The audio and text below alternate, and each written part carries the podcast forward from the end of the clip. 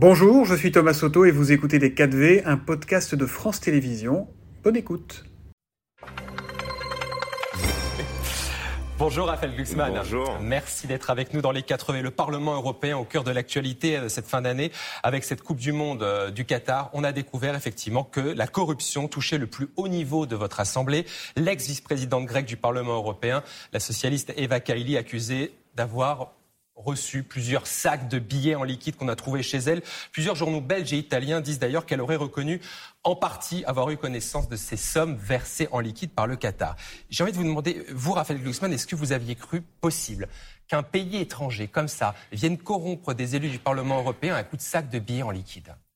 Moi, ça fait deux ans et demi euh, que je travaille sur la pénétration étrangère au sein des institutions européennes, pas simplement euh, à l'échelle de Bruxelles, mais sur l'ensemble du territoire européen. Et donc oui, je savais qu'il y avait cette pénétration. Je savais que le Qatar, la Russie, la Chine, l'Azerbaïdjan euh, essayaient de corrompre nos élites dirigeantes pour pousser leurs intérêts. Mais, à ce mais, point... mais, mais le mode opératoire, moi jamais j'aurais pensé que des sacs de billets pouvait euh, circuler entre le Parlement européen, la conférence internationale des syndicats. Je veux le mode opératoire est extrêmement surprenant. Par contre, ce que ça révèle sur ce niveau de pénétration étrangère, là, euh, oui, on pouvait s'y attendre. Et c'est pas le premier cas en Europe. Et même si on prend juste la Coupe du Monde euh, de football au Qatar, on sait comment a été attribuée cette Coupe du Monde. On sait le rôle même du sommet de l'État français dans l'attribution de cette Coupe du Monde. Donc ça ne devrait pas être une surprise de découvrir que le Qatar essaye de pénétrer nos institutions pour pousser ses intérêts. Le Qatar, on va y revenir, mais cette affaire de corruption qui implique des collaborateurs des élus au Parlement s'élargit maintenant, l'enquête en tout cas, au Maroc. Euh, vous pensez que c'est que la phase immergée de l'iceberg? On va en trouver d'autres des cas comme ça de corruption? Je pense que la justice doit faire son travail et que je ne suis pas euh, enquêteur euh, pour la police belge. Non, mais vous qui présidez mais, cette commission. Mais, mais, oui, je pense que oui. Je pense que nous avons un immense problème.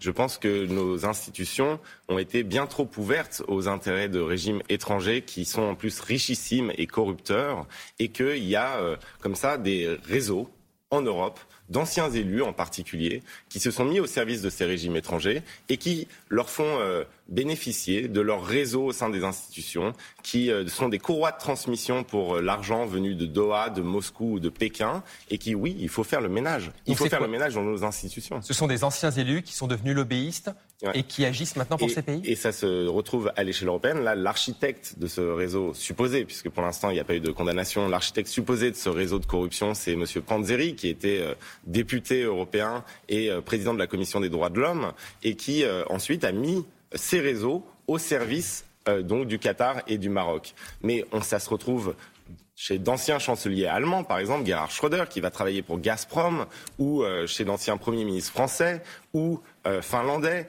ou autrichiens. Ça se retrouve partout en Europe. En fait, Doha, Pékin, Moscou assurent la retraite dorée de nos dirigeants. Et ça, c'est un problème qui est euh, vertigineux, parce qu'en fait, ils vont, ils passent au service de ces régimes qui souvent ont des principes et des intérêts contradictoires avec ceux de nos nations et ils passent avec leur réseau, leurs connaissances, leur, euh, finalement leur savoir et ils, per ils, permettent une pénétration des intérêts étrangers au sein de, des institutions euh, européennes et des démocraties euh, européennes. Vous dites que le Parlement européen est devenu une passoire. Ça veut dire clairement que maintenant il va falloir mettre des règles beaucoup plus drastiques. Empêcher des élus de, de faire autre chose, de faire du lobbying par exemple?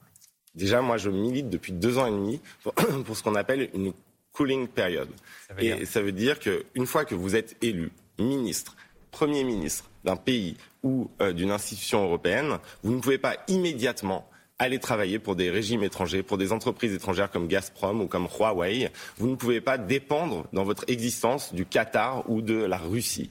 Et ça, c'est quelque chose qui n'existe pas aujourd'hui. Et donc, il va falloir réguler. Il y a tout un espace comme ça qui est une sorte de jungle, une sorte de Far West, où euh, des régimes étrangers peuvent venir faire leur shopping parmi nos anciens dirigeants. Mais vous vous rendez compte de ce que ça pose comme question? Quand vous savez que par exemple, les gens qui ont décidé de la politique énergétique allemande, c'est-à-dire d'une politique énergétique qui nous a rendus dépendants collectivement de la Russie, ces gens Donc, sont partis les- travailler pour Gazprom. Et donc ça, c'est incroyable comme question. Ça veut dire que quand ils étaient au pouvoir, pour qui ils travaillaient? Pour l'intérêt général ou pour l'intérêt de leur futur employeur Gazprom? Parce que toutes leurs décisions politiques ont bénéficié à ceux qui allaient assurer leur retraite. Ça veut dire clairement qu'on a été complètement naïf ces dernières années en Europe, pensant qu'on était comme ça une grande démocratie épargnée de tous ces cas de corruption possibles on a été euh, particulièrement naïf, mais c'est un mélange euh, très étrange, un cocktail très étrange entre naïveté et corruption. On a pensé qu'on n'avait plus d'adversaires, qu'on n'avait plus d'ennemis, et donc on n'avait pas besoin de se protéger, qu'on n'avait pas besoin de protéger nos institutions, qu'on n'avait pas besoin de défense. Et là, on se rend compte de quoi? C'est qu'en fait cette naïveté, nous a rendus extrêmement faibles. Et donc c'est pas juste une question morale la corruption, c'est pas juste une question d'éthique publique, c'est aussi une question de faiblesse de nos cités. Comment vous pensez qu'on est vu aujourd'hui à Doha, à Moscou ou à Pékin? On est venu, on est vu comme des sociétés ouvertes aux intérêts étrangers, capables d'être achetées.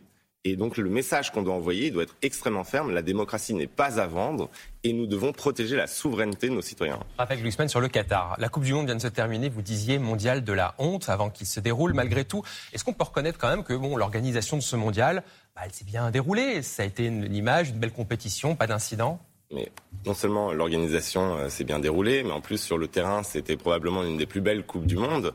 On a eu la finale la plus dramatique, la plus euh, euh, extraordinaire qu'on est, enfin que moi j'ai vu. Sportivement. Ouais, sportivement. Vous l'avez regardé quand donc vous n'avez pas boycotté. Mais déjà avant, j'expliquais que c'était pour moi en tant que fan de foot et en particulier avec des enfants en bas âge impossible, de boycotter. Donc ce que j'appelais c'était un boycott diplomatique, c'est-à-dire qu'on ne devait pas cautionner le fait que le Qatar organise la Coupe du Monde en envoyant nos représentants euh, à Doha. Le président de la République, la ministre des Sports. Voilà, moi je pense que c'était une erreur, mais mais derrière, en coulisses, sur le terrain c'était parfait, mais en coulisses en coulisses depuis l'obtention de la Coupe du Monde jusqu'à ce scandale au Parlement européen qui est lié à la Coupe du Monde, puisque c'était euh, payer des députés pour qu'on évite la critique euh, sur les droits humains et sur les droits des travailleurs morts euh, dans la construction des stades au sein d'une institution européenne. Tout cela eh bien, a projeté l'image du règne de l'argent, en fait du règne du fric. Et je pense qu'on prend en otage, si vous voulez, les amoureux de sport en permettant en fait finalement à des régimes autocratiques corrompus eh bien de faire leur pub à travers les événements sportifs. Quand vous prenez la liste là, quand même, la Russie organise la Coupe du Monde, alors même qu'il y a déjà l'occupation de la Crimée et du Donbass. voilà. Donc la Russie organise la Coupe du Monde en 2018.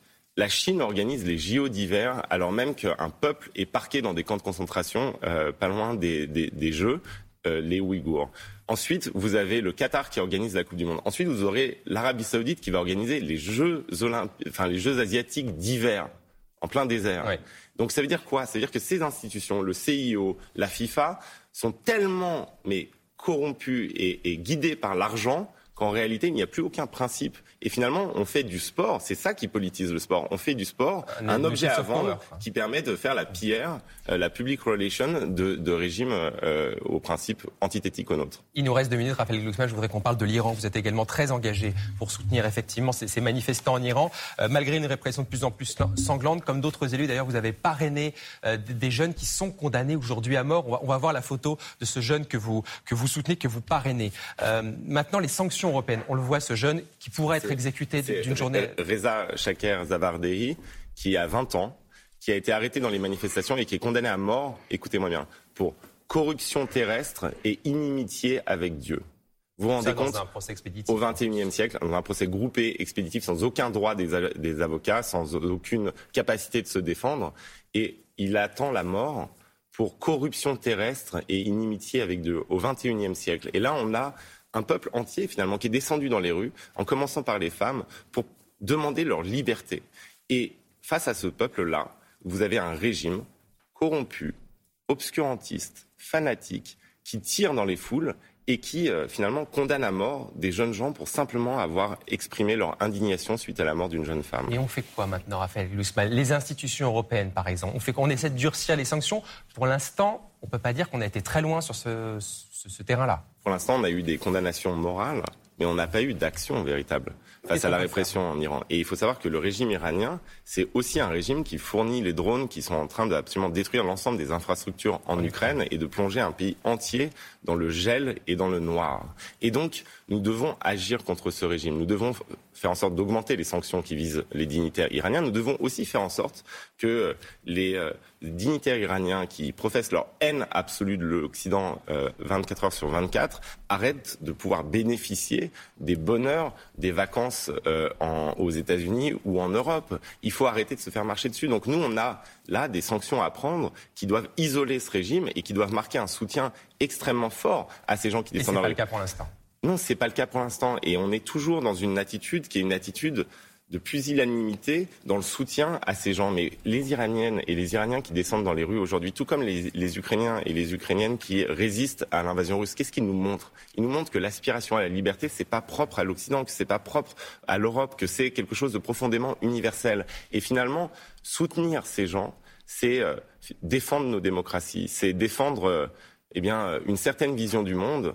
Et nous, nous avons la responsabilité aujourd'hui euh, de défendre les Iraniennes et les Iraniens qui sont dans les couloirs de la mort. Donc il, faut soutenir ces condamnés à mort iraniens. Merci beaucoup Raphaël Glucksmann d'avoir été l'invité des 4V. Bonne journée. Merci à vous. C'était Les 4V, un podcast de France Télévisions. S'il vous a plu, n'hésitez surtout pas à vous abonner. Vous pouvez également retrouver tous les replays en vidéo sur France.tv.